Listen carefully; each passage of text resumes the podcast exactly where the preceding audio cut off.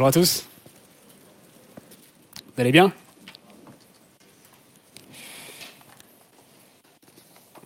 Alors, à chaque fois que je viens ici, je retombe sur de nouveaux visages. Et euh, voilà, juste pour rappeler, je viens du campus de Logne, où euh, je suis avec le pasteur Samuel. Et c'est un plaisir pour moi d'être parmi vous ce matin et de partager la parole de Dieu, toujours sur la thématique des relations.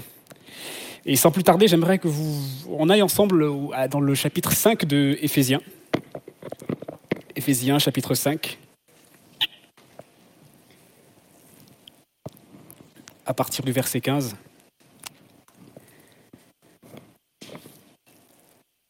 Éphésiens 5, à partir du verset 15. Je vais commencer à le lire. Prenez donc garde de vous conduire avec circonspection, non comme des insensés, mais comme des sages. Rachetez le temps, car les jours sont mauvais. C'est pourquoi ne soyez pas inconsidérés, mais comprenez quelle est la volonté du Seigneur.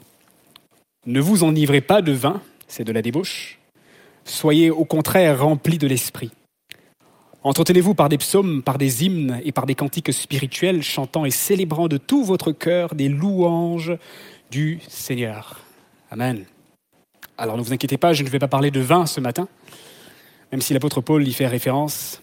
Je parlerai, je resterai dans la thématique des relations et j'aborderai plus l'aspect de l'adoration. Parce que là, c'est l'apôtre Paul qui nous encourage à l'adoration. Permettez-moi du coup de spécifier, de définir exactement qu'est-ce que j'entends par adoration. Parce que l'adoration, c'est vague, c'est général. Et en tant que chrétien, nous sommes tous appelés à l'adoration. Toute notre vie doit adorer Dieu. Mais aujourd'hui, j'aimerais me focaliser, on va se focaliser ensemble sur une définition qui n'est pas la mienne, qui est, est ce que, ce que euh, les recherches bibliques m'ont permis de trouver. Alors, c'est l'activité qui consiste à glorifier Dieu en élevant nos voix devant lui de tout notre cœur. L'adoration, je répète, c'est l'activité qui consiste à glorifier Dieu en élevant nos voix de tout notre cœur. Le passage que nous venons de lire se trouve dans le chapitre 5 d'Éphésiens, et cette épître a été écrite par l'apôtre Paul. L'apôtre Paul qui a fondé cette église quelques, temps auparavant. Il écrit cette lettre, et cette, cette lettre est composée de deux grandes parties. Chapitre 1 au chapitre 3, il va parler de l'identité du chrétien. Il va parler de la situation du chrétien. Qui est le chrétien Dans le monde spirituel, dans le monde céleste? Il va définir qui est-ce que nous sommes individuellement, mais aussi qui est-ce que nous sommes en tant qu'Église aux yeux de Dieu aux yeux du monde entier. Et dans la seconde partie, à partir du chapitre 4 jusqu'au chapitre 6, il parlera de façon plus détaillée de comment est-ce qu'on vit les relations les uns avec les autres, à l'extérieur, avec nos familles, personnellement en famille ou euh, au travail, mais particulièrement aussi au sein de l'Église. Et c'est dans cette partie-là que se trouve notre passage que nous venons de lire, dans laquelle l'apôtre Paul nous encourage à ne pas gaspiller notre temps, et à, et à comprendre quelle est la volonté de Dieu, c'est-à-dire être rempli du Saint-Esprit. Et une façon de le faire, c'est par la louange et l'adoration. Amen. Et aujourd'hui, j'aimerais qu'on puisse voir ensemble comment est-ce que dans est-ce que nos relations les uns avec les autres, en tant que chrétiens, ces relations qui créent en nous un flot d'émotions, de sensations, de toutes sortes de choses en nous, comment est-ce que ces relations peuvent nous conduire, peuvent nous pousser à mieux adorer notre Dieu, peuvent nous pousser dans une adoration particulière vis-à-vis de notre Dieu. Et la Bible en parle. Comme je le disais tout à l'heure, la Bible, le but de notre vie, lorsque le Seigneur va revenir, on sera comme les saints, comme les, comme les, comme les vieillards qui se prosternent devant Dieu et qui adorent nuit et jour. Dans l'Apocalypse, on parle de, de tous ces peuples qui sont assemblés, qui se rassemblent de toute langue, de toute tribu, de partout, tous horizons, et qui célèbrent les louanges à notre Dieu ce sont des images marquantes et pas des moindres, et qui parlent du coup de, ce que plusieurs chants peuvent aussi nous aider à, nous souvenir. Je suis né pour te louer, je suis né pour t'adorer. C'est le but de la vie de tout chrétien.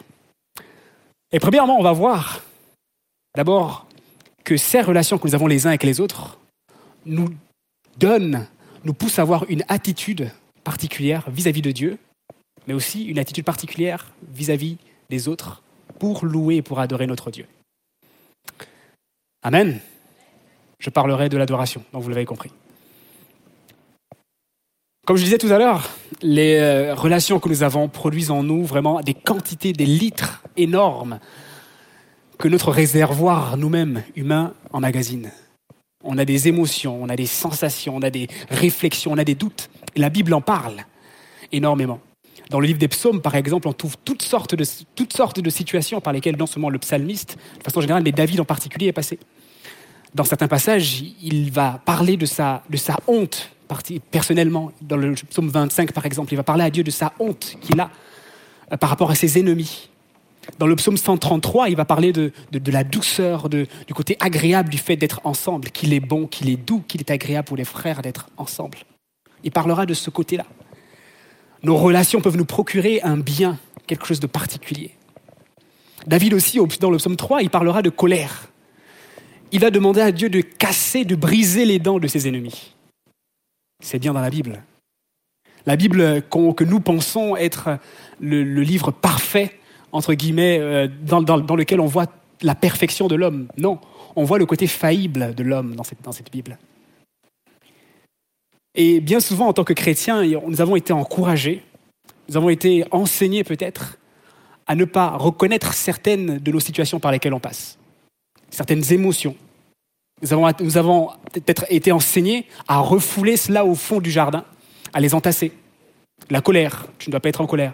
Et des fois, on encourage les chrétiens à dire l'opposé de ce qu'ils vivent ou de ce qu'ils pensent. Mais est-ce que c'est réellement ce que la Bible nous enseigne?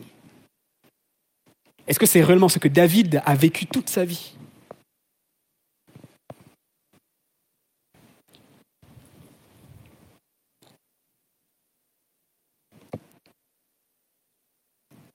Surtout de nos jours, avec euh, les conditions actuelles de la crise sanitaire, je ne sais pas vous, mais moi personnellement, par exemple, dans mon, travail, il y, a comme, euh, il y a comme une tension qui est latente. C'est-à-dire que les relations sont tendues au moindre faux pas, au moindre faux pas, euh, on peut soit démissionner, on peut avoir des réactions vives, on peut prendre des décisions sur un coup de tête.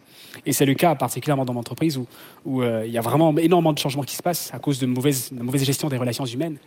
Mais le contexte actuel fait que nos relations sont sous tension en quelque sorte.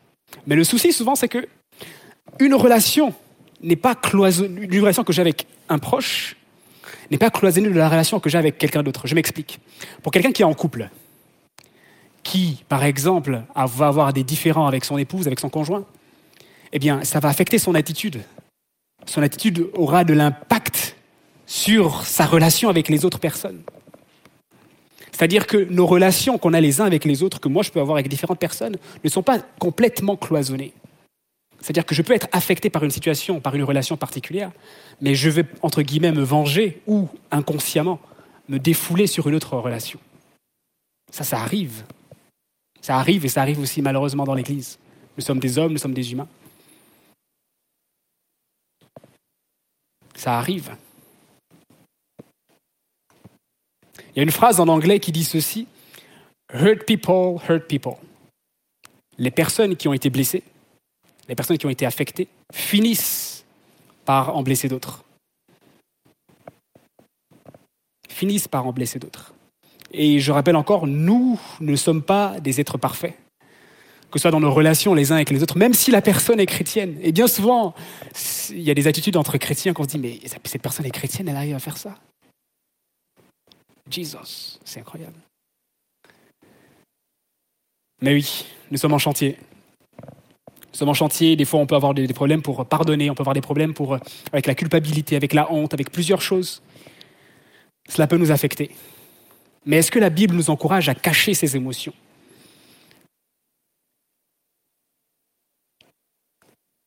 Je crois que la vie de David en particulier, mais dans toute la Bible de façon générale, nous sommes encouragés à avoir une vie authentique, une relation authentique. Authentique qui veut dire que c'est conforme, c'est juste conforme à la réalité. Ça veut dire que ce que je ressens, ce par quoi je passe, ce que je vis, je ne vais pas forcément le cacher Dieu ne t'appelle pas à cacher ce que tu ressens, ce, que tu, sais par quoi tu passes. Tes réflexions, tes doutes. Dans, dans l'idée des psaumes, il y a plusieurs passages où, où, le psalmiste va se, va, se dire, va se dire, mais j'étais en train de réfléchir, je me comparais au, méchant, je me comparais au sort du méchant, il ne cesse de réussir, il, il, réfléchissait. Il exprimait son doute, il ne, il ne gardait pas pour lui. Le souci, c'est que bien souvent, soit nous refoulons au fond du jardin ce qu'on peut, peut, ressentir, ce qu'on peut avoir comme pensée, comme doute, comme questionnement. Soit on prend des décisions du genre, euh, bah, je n'aurai plus de relations amicales, par exemple, dans l'église, parce que j'ai été blessé. Et on l'a déjà entendu.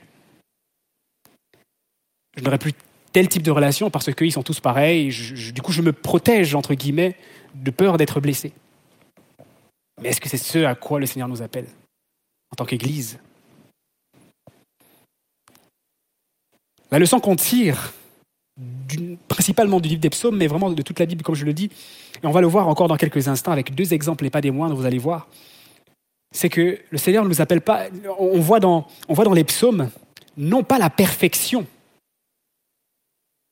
de l'homme, mais on voit l'authenticité personnelle à laquelle nous sommes appelés.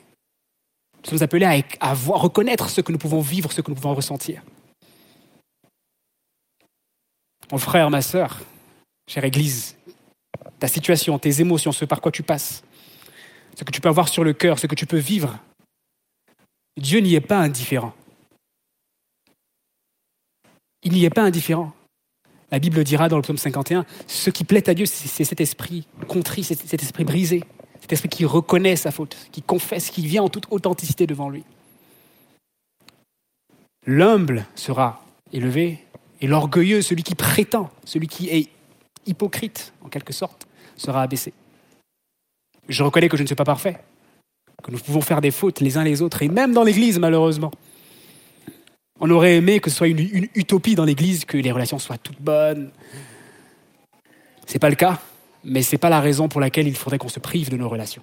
Car elles constituent un carburant essentiel, un carburant important dans notre adoration vis-à-vis de notre Dieu. L'apôtre Paul, il parlera de, il parlera de entretenir. Entretenez-vous une, autre traduction pourra dire euh, euh, encouragez-vous mutuellement par des psaumes, encouragez-vous mutuellement. S'il parle de l'encouragement, s'il parle de l'entretien, c'est qu'il y a un risque que ça se détériore. C'est qu'il y a un risque que les relations que nous avons les uns les autres se détériorent. Or, c'est quelque chose que Dieu a voulu. C'est ce peuple uni en sa présence. S'il parle d'entretien, s'il parle d'encouragement, c'est qu'il y a un risque qu'il y a quelque chose qui se brise, et cet entretien, il lie cet entretien à la volonté de Dieu. C'est-à-dire, si on se pose des questions, si tu te poses des questions ce matin par rapport à qu'est-ce que la volonté de Dieu par rapport à, plusieurs sujets, une volonté clairement écrite de Dieu, c'est qu'il veut qu'on s'encourage mutuellement dans la louange et dans l'adoration. Parce que comme on va le voir tout à l'heure encore, c'est une préparation en vue de l'éternité. C'est en vue de l'éternité. Bien souvent, ce par quoi tu passes ne sera pas compris par tes proches, par ton voisin, même par le chrétien et des fois même par les pasteurs, malheureusement, ne sera pas compris par les personnes autour de toi. Mais ton Dieu est là. De façon personnelle, de façon individuelle, il t'encourage à être authentique et à confesser ce par quoi tu passes. Alors, bien, bien sûr que du coup, que les relations produisent en nous ce flot, cette, toutes ces quantités, tous, ces litres d'émotions, de sensations, de, de doutes, de réflexions, eh bien, cela constitue un carburant, une ressource essentielle pour notre adoration. Un sondage euh, fait avant Covid, là on parle d'une ère qu'on a du mal à retrouver, un sondage qui a été fait dans les pays développés disait que nous passons un quart de nos journées avec les relations avec nos proches. Un quart de notre journée, c'est-à-dire six heures de temps, en moyenne, de façon générale, six heures de notre temps, nous avons des relations avec nos proches.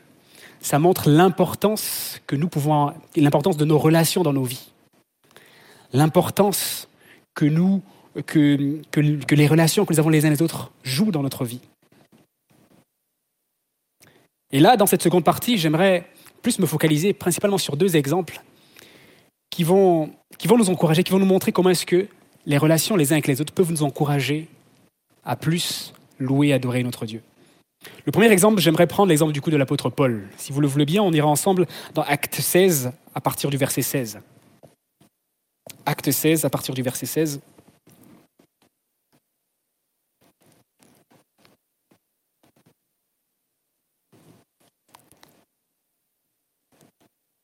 Je vais lire. C'est un passage qu'on connaît beaucoup. et qui, fait référence notamment à la louange. Comme nous allions au lieu de prière, une servante qui avait un esprit de python, en gros, elle été en quelque sorte possédée, et qui, en devinant procurer un grand profit à ses maîtres, vint au-delà de nous, vint au-devant de nous et se mit à nous suivre, Paul et nous. Elle criait Ces hommes sont les serviteurs du Dieu très haut, et ils vous annoncent la voie du salut.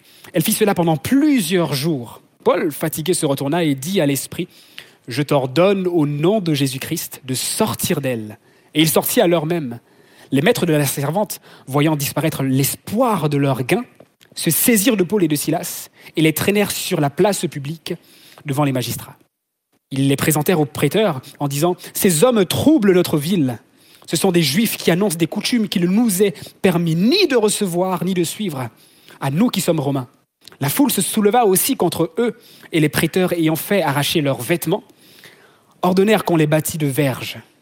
Après qu'on les eut chargés de coups, ils les jetèrent en prison en recommandant au geôlier de les garder sûrement.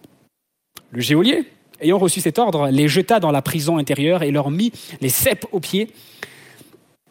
Vers le milieu de la nuit, ça c'est le passage que nous connaissons certainement plus, Paul et Silas priaient et chantaient les louanges de Dieu et les prisonniers les entendaient.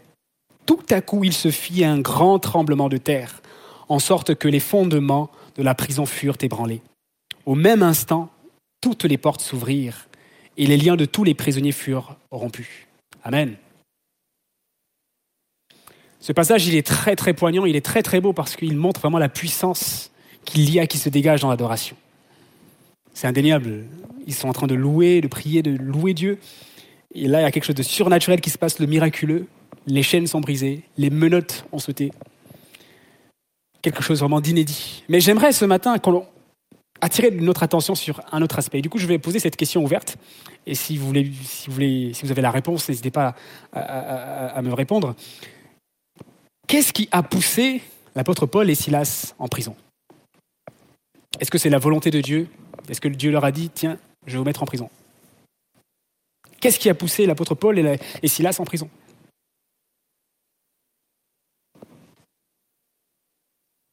Tous en même temps.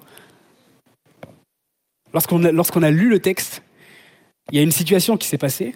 Cette femme qui n'arrêtait pas de, de harceler Paul et Silas. Paul était simplement lassé. Il était fatigué. Il en avait ras la tête. Il en avait marre.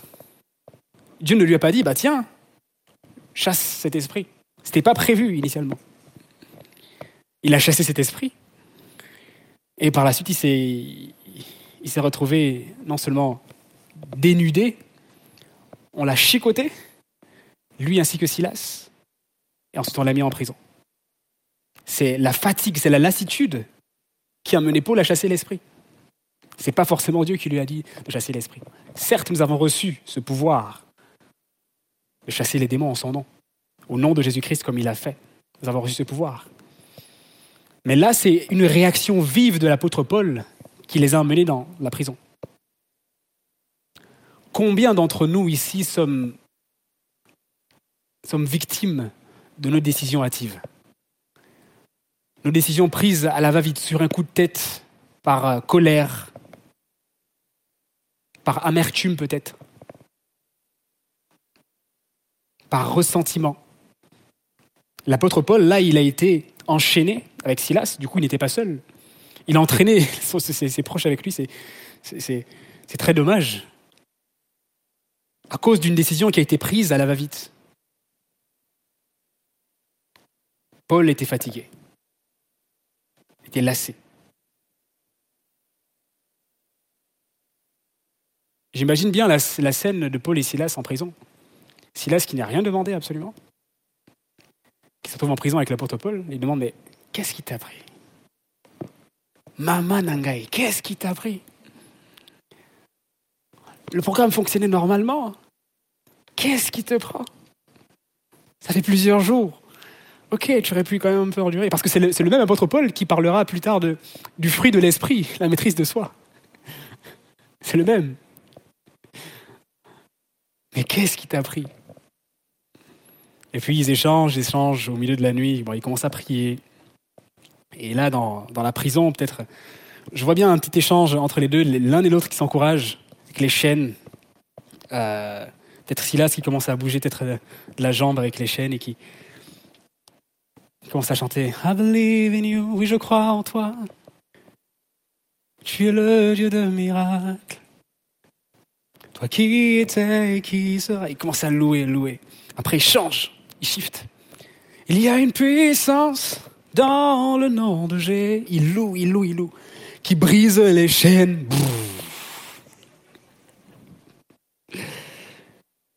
La présence de Dieu qui remplit le lieu. Il loue Dieu, il célèbre Dieu. Et je ne crois pas qu'ils l'ont fait euh, en disant que louons Dieu et il viendra nous délivrer. Je ne crois pas que c'était la dynamique de, Paul.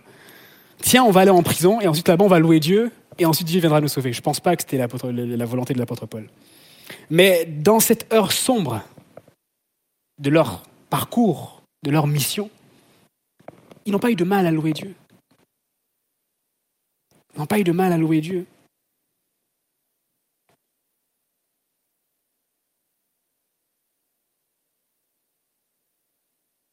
Puis si on nous trouvait ici, parmi nous, des Paul et des Silas qui s'encouragent dans la louange et dans l'adoration, qu'importe les situations, les circonstances par lesquelles nous passons. J'en ai connu et j'en connaîtrai encore des frères, des compagnons de, louange. On passe par des temps difficiles, mais nous sommes encouragés à louer, à célébrer Dieu. Il y a quelque chose d'extraordinaire que de savoir que ton voisin à côté de toi passe par une situation très difficile, mais il loue Dieu à plein gosier. Il loue Dieu de tout son être, de façon authentique.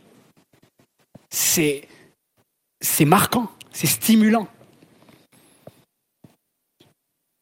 Et avant de, prendre le deuxième exemple qui est le plus beau à mes yeux de la Bible, j'aimerais raconter une petite anecdote qui m'est arrivée en, Angleterre il y a quelques années. Alors que euh, j'étais à Manchester, j'ai eu l'opportunité d'assister à un match, à un derby. Un derby, euh, pour un match de football. Pour ceux qui ne connaissent pas, alors au football, il y a des matchs de football et il y a des matchs de football. C'est-à-dire qu'il y a des matchs de football qui ne sont pas comme la normale. En France, ça pourrait à peu près ressembler à Marseille, Paris, en quelque sorte, mais c'est vraiment loin du compte. Le derby auquel j'ai assisté, c'est Manchester, City contre United. Et j'étais avec mon, collègue euh, dans les gradins. D'une part, je voyais du coup tous les supporters vêtus de rouge. À ma droite et à ma gauche, il y avait ceux qui, étaient vêtus de bleu ciel. Et de part et d'autre, ils chantaient, ils criaient. Il y avait une ferveur dans les gradins. Il se levait, il chantait, il faisait des vagues, comme vous connaissez, comme vous voyez souvent euh, dans les matchs de football. Il chantait, il louait, il célébrait leurs équipes. Ils célébraient leurs équipes. Ils chantaient des louanges à leurs équipes. Ils criaient. Bon, ils profitaient aussi à insulter les, adversaires, mais ils, ils, louaient leurs équipes, ils chantaient, ils encourageaient leurs équipes. Moi, moi qui étais entre les deux, je me dis, bah, c'est surprenant. Moi, moi qui viens de Paris, on est tout, tout carré, tout, tout calme. J'ai fait, fait du foot en France, c'est pas pareil. Ça n'a rien à voir. On regarde les matchs de football, à Paris contre Marseille, ça n'a absolument rien à voir. Mais il y avait une telle ferveur, un tel engouement. Et au milieu de cette foule, je regardais au loin sur le gradin, il y avait marqué une phrase en anglais qui disait ceci Football is a religion. Le foot est une religion. Le foot est une religion en Angleterre et, ça, peut pousser des fois même à des, euh, combats entre, entre supporters de clubs et jusqu'à causer la mort de certains. Les gens y croient dur comme fer au foot. Et euh, ils sont prêts à croire de tout leur cœur, à miser financièrement tout ce que vous voulez, à louer de tout leur être pour quelqu'un qui, pour une équipe qui doit marquer un but, qui doit faire passer la balle dans, le filet. C'est pas, c'est pas genre une équipe qui va sauver le monde, qui va porter la croix, qui va payer le péché du monde entier. Non. C'est une équipe de 11 joueurs. 11 joueurs. Et en voyant tout ça, je, je, mets, en préparant cette prédication, je, je mets à réfléchir, ça, ce sont des personnes du monde, entre guillemets. Vous savez, la louange, les, danses, tout cela, c'est quelque chose que toute l'humanité partage. Dans chacune des traditions, du monde, il y a cette partie de chant, il y a cette partie de danse, il y a cette partie d'expression, cette partie de l'art qui est là, qui est présente. Ce n'est pas quelque chose de ténébreux, ce n'est pas quelque chose d'occulte. Mais c'est un moyen de rendre gloire à notre Dieu. Et le second exemple, du coup, que j'aimerais prendre avec vous, c'est celui de notre Seigneur lui-même, en personne. On va aller ensemble dans Matthieu 26, verset 30. Matthieu 26, verset 30. Je vais lire. Après avoir chanté les cantiques, ils se rendirent à la montagne des Oliviers. Ce passage se trouve à quelques instants de la crucifixion et il se trouve juste après la Sainte Seine. Donc ils ont pris la Sainte Seine entre disciples, c'est un passage qu'on partage souvent. Euh, je, ne, boirai plus du fruit du fruit de cette vigne jusqu'à ce qu'on soit ensemble euh, dans le royaume. Et ensuite, il prend le temps de célébrer avec ses disciples, avec ses douze disciples, ses bons douze disciples. Il prend le temps de célébrer, de chanter des louanges à Dieu. Et euh, il y a des commentateurs qui disent que le psaume, un des psaumes qui, est pris, c'est celui du, c'est le 118. C'est le psaume qui dit Car sa miséricorde dure à toujours car sa miséricorde dure toujours. C'est répété plusieurs fois. Je, trouve ça étrange parce que Jésus savait qu'il allait être crucifié. Il savait que dans quelques heures, il, allait, il allait être crucifié sur, sur un bois. À quelques heures de sa crucifixion, il prend le temps de célébrer en chantant Car sa miséricorde dure toujours. Avec ses disciples. Et avait qui parmi ses disciples? Il y avait Pierre, qui allait le renier quelques, le soir même il y avait notre cher ami, Judas. Judas qui a livré lui-même le Seigneur. Il faisait partie des disciples de, notre Seigneur. Il avait des relations, des rapports intimes avec lui. Avec cette proximité, cette intimité avec ses disciples. Et puis vous savez, je crois que le Seigneur ne fait rien au hasard. Je ne crois pas qu'il a juste voulu respecter une tradition juive. Je ne crois pas. Le Seigneur, à plusieurs reprises, il a dénoncé les traditions juives qui était, qui appliquée sans raison. Mais je crois que si le Seigneur le fait, c'est qu'il y a une raison. En fait, il y en a deux peut-être. D'une part, il nous montre l'importance de l'adoration. Il est important de louer, de célébrer notre Dieu, mais aussi il de le faire ensemble. De le faire en tant qu'Église. Il l'a fait avec ses disciples, avec ses proches, avant d'être crucifié.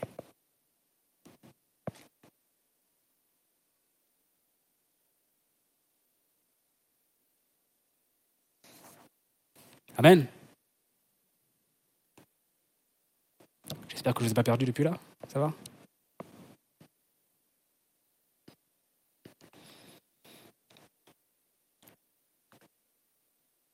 Vous savez, l'apôtre Paul dira dans, le passage qu'on a lu, il dira Ne gaspillez pas votre temps, car les jours sont mauvais. Et c'est une phrase qui tombe à pic pour aujourd'hui, pour le coup avec tout le contexte actuel, il y a des églises qui n'ont peut-être pas l'opportunité de se réunir, de se retrouver. Nous avons cette opportunité. Raison de plus. Je ne sais pas vous, mais derrière mon écran, il, met, lorsque je regarde certaines soirées ou certains cultes, ça m'arrive, vous voyez, de, louer, de célébrer. Mais c'est différent. Lorsque nous sommes ensemble, c'est particulier. C'est unique en son genre. Et c'est jamais pareil.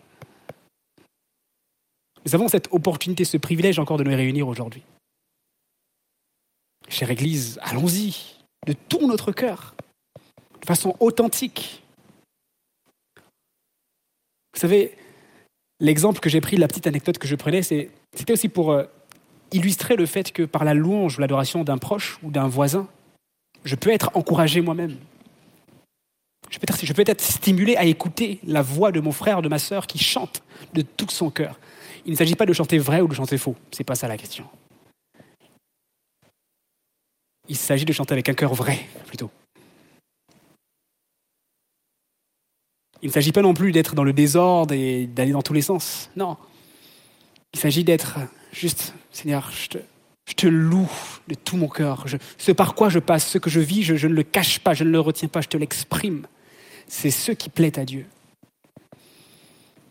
C'est ce qui plaît à Dieu entre la créature et son créateur, la relation la plus complète qui soit, c'est l'adoration. Dans Jean 4, verset 23, il est parlé de, des vrais adorateurs qui adoreront le Père. Habituellement, on, le, on relie le Père au Fils, on relie le Père aux enfants. Mais là, il est parlé des, des adorateurs qui adoreront le Père. Les adorateurs, nous sommes destinés à être des adorateurs qui adoreront le Père. Certes, nous sommes fils, certes, nous sommes disciples, mais en tant que créatures, nous sommes ces adorateurs qui adoreront le Père. Avant de conclure, et alors que l'équipe de louange s'approche, chers frères et sœurs, chère Église, j'aimerais rappeler euh, les fruits de l'adoration authentique. Quels sont quelques fruits de l'adoration authentique dont la Bible nous parle? Eh bien, le Seigneur vient à nous. Il nous a dit qu'il siège au milieu des louanges de son peuple. Lorsqu'on le loue, lorsqu'on l'adore de tout notre cœur, de façon authentique, il vient à nous. Il nous fortifie. Il nous encourage, il nous fortifie. Il chasse nos ennemis. On le voit dans le chapitre qu'on n'aura pas le temps de lire, mais c'est 2 Chroniques 20, à partir du verset 21 au verset 22. Alors qu'il y a des chantres, il y a une louange qui se fait, il y a un concert qui se fait, le Seigneur combat pour le peuple d'Israël. Le Seigneur aussi accomplit des exploits. Il accomplit le miraculeux à travers notre louange et notre adoration. Alors mon frère, ma sœur, ne laissons pas notre silence nous arracher notre adoration. Toi seul, avec ce que tu vis, qui est unique, qui est personnel, toi seul peux adorer Dieu comme toi seul tu peux l'adorer. Et le Seigneur prend plaisir à ce que, par, ce par quoi tu passes, ce que tu vis, eh bien tu l'exprimes à ton Dieu. Tu l'exprimes à ton Dieu non seulement personnellement, mais également alors que nous sommes assemblés. Alors que nous sommes assemblés. Dieu aussi, alors qu'on loue et qu'on adore, on est rempli de son Saint-Esprit. On est rempli de son Saint-Esprit. Le passage qu'on vient de lire, il nous est dit, ne vous enivrez pas de vin, c'est de la débauche, mais soyez au contraire remplis de l'Esprit. Il y a des traductions qui disent, ainsi donc, entretenez-vous par des psaumes, des cantiques, des louanges. Ainsi donc, il y a une relation de cause à effet. Parce que je crois que c'est la volonté de Dieu qu'on soit tous remplis du Saint-Esprit. Combien de baptêmes du Saint-Esprit se sont faits dans la louange, dans l'adoration? Combien de guérisons ont eu lieu dans la louange et dans l'adoration? Combien de, choses miraculeuses se sont passées dans la louange et dans, l'adoration? Combien de révélations Combien de restaurations ont eu lieu dans la louange et dans l'adoration? Mon frère, ma soeur, ne t'étais pas. Que tu ce que produisent en toi toutes ces relations que tu peux avoir dans l'église ou à l'extérieur ne te, ne pousse pas à te priver d'une ressource essentielle pour toi, ta louange et ton adoration. puissions-nous trouver au milieu de nous des Paul et des Silas. Des Paul et des Silas qui sont prêts à louer Dieu, qu'importe les circonstances, mais qui sont aussi prêts à s'encourager mutuellement. On va louer Dieu. Et on en a connu, il y en a au milieu de nous. On va louer Dieu, on va, le célébrer, qu'importe ce par quoi on passe. Oui, Seigneur, pour t'adorer, nous vivons. Puissions-nous trouver non seulement des Paul et des Silas, des David, effectivement, qui adorent d'un cœur sincère et vrai, qui ne sont pas euh, sous le couvert de la honte ou de la gêne. Non. Mais qui adorent de façon authentique sans juger mon voisin, sans juger ma voisine.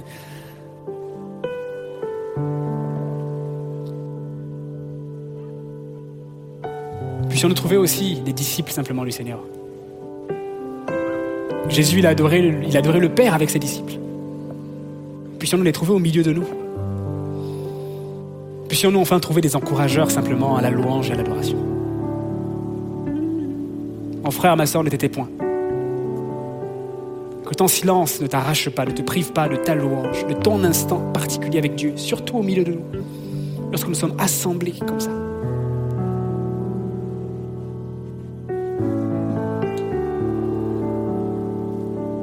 Sais pas ce par quoi tu passes, je ne sais pas quelle situation peut-être t'a fermé la bouche, ou quelle situation t'a poussé à, refouler certains sentiments, certaines, certaines réflexions.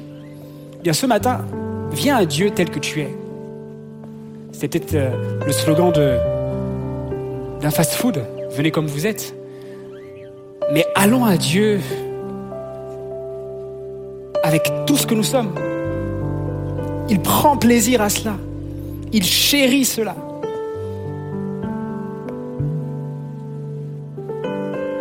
Il chérit cela.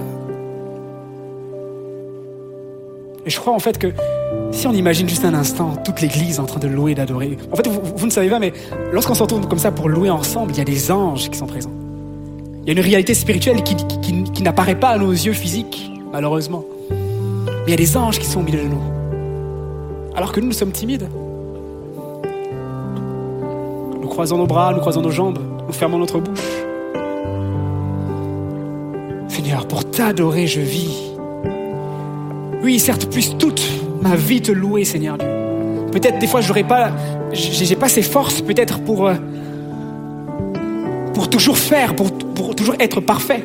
Parce que c'est ce qu'on nous demande, la perfection. Seigneur, je, reconnais mes manquements, je reconnais mes limites. Je le reconnais devant toi, mais je veux t'adorer quand même. Car je sais qu'auprès de toi se trouve la grâce, se trouve le secours. Seigneur, pour t'adorer, je vis. Pour t'adorer, je vis. C'est un privilège que nous avons chère Église. Alors ne le manquons pas. Ne le loupons pas. Le Seigneur il t'attend au milieu des saints. C'est pas au milieu des parfaits. Au milieu des, personnes en chantier de perfectionnement, si vous voulez. Il attend ton adoration sincère et authentique. Ne te cache pas. Ne refoule pas tes sentiments. Ne refoule pas ce, ce par quoi tu passes. Adore ton Dieu tel que tu es. Est-ce qu'on peut se lever ensemble? On va finir, si vous voulez bien, en justement élevant vers notre Dieu cette louange authentique.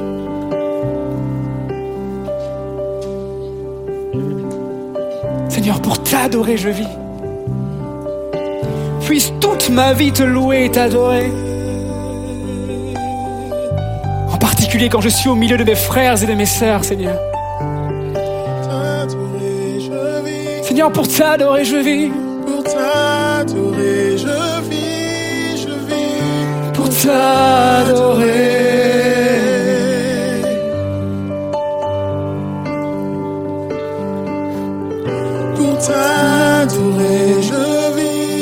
pour t'adorer, je vis. Pour t'adorer, je vis, je vis. Pour t'adorer.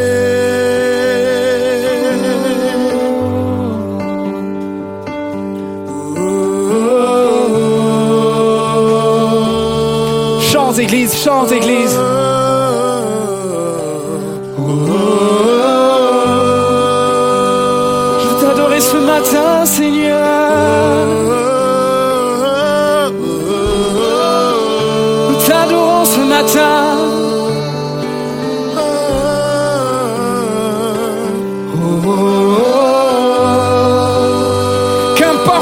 Je passe, je veux t'adorer, Seigneur, pour t'adorer, je vis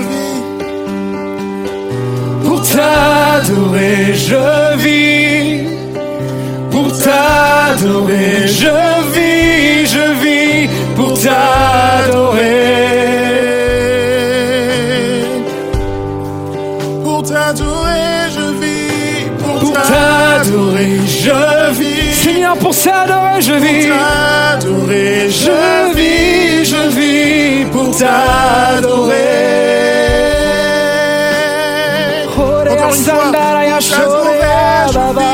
Pour t'adorer, je vis. Pour t'adorer, je vis, je vis. Pour t'adorer. Pour t'adorer, je vis. Pour t'adorer, je vis. Pour t'adorer,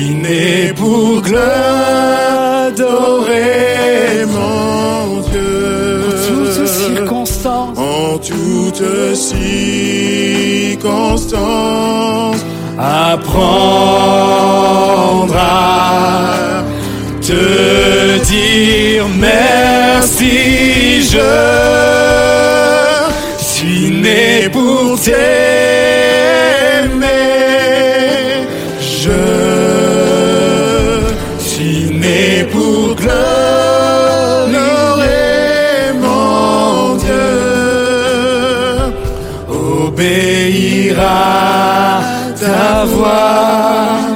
Je suis fait pour toi. Oh, je suis fait pour toi. Je suis fait. Seigneur, je suis fait pour toi. Nous sommes faits pour toi. Je suis fait pour toi. Une dernière fois, je suis fait pour toi, Seigneur. Je fait pour toi. Seigneur, reçois la louange de ton peuple ce matin. Est-ce qu'on peut acclamer notre Seigneur, notre Dieu? Sois loué, sois exalté. Je suis né pour te louer. Je suis né pour t'adorer. Oh. Je te loue, je t'exalte. Alléluia.